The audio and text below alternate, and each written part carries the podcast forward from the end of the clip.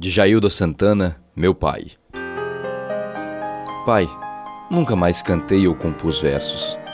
Minha alma sofreu um retrocesso. Meu maior fã se foi tão de repente, como se dissesse: Vai, filha, segue em frente, sem mim. E eu tive que seguir, pai.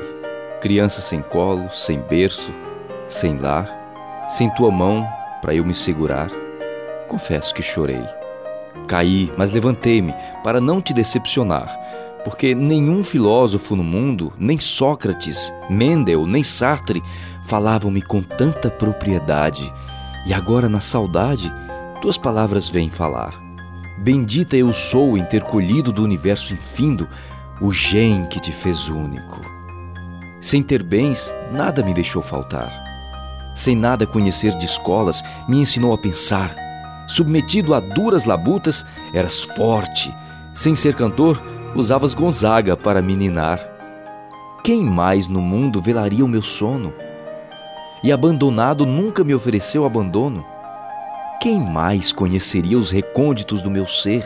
Quem mais riria das minhas trapalhadas e falava sério, com voz pausada, diante de alguma asneira que eu viesse a cometer? Vejo o lajedo luzidio o vento na janela batendo frio e tu me acalentando para que eu adormecesse.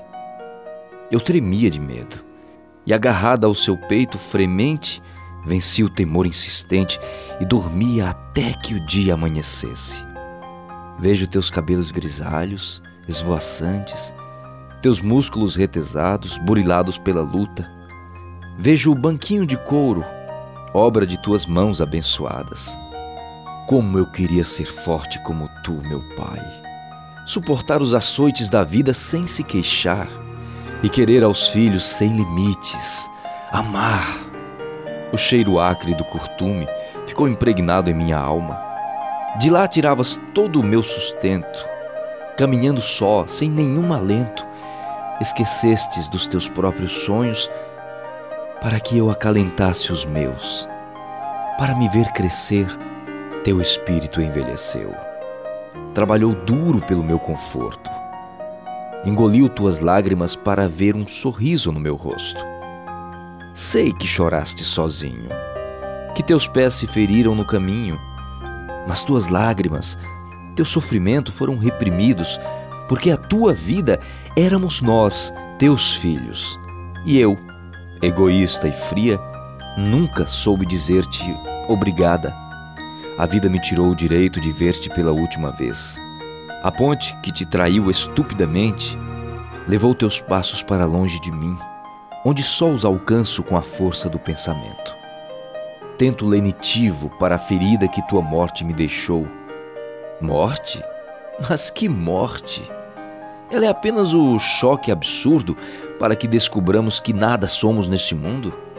Minha alma pequenina agradece mas até aqueles a quem amamos perecem. Fiquei aqui para provar que tu exististe. Forte, fraca, ignorante e ignorada, ainda sou tua filha. Vitoriosa, porém triste. Pai, tua filha cresceu. Todavia, criança, ainda se sente impotente para se defender do mal, porque do alto dos meus 37 anos de experiência, eu ainda julgava que tu eras imortal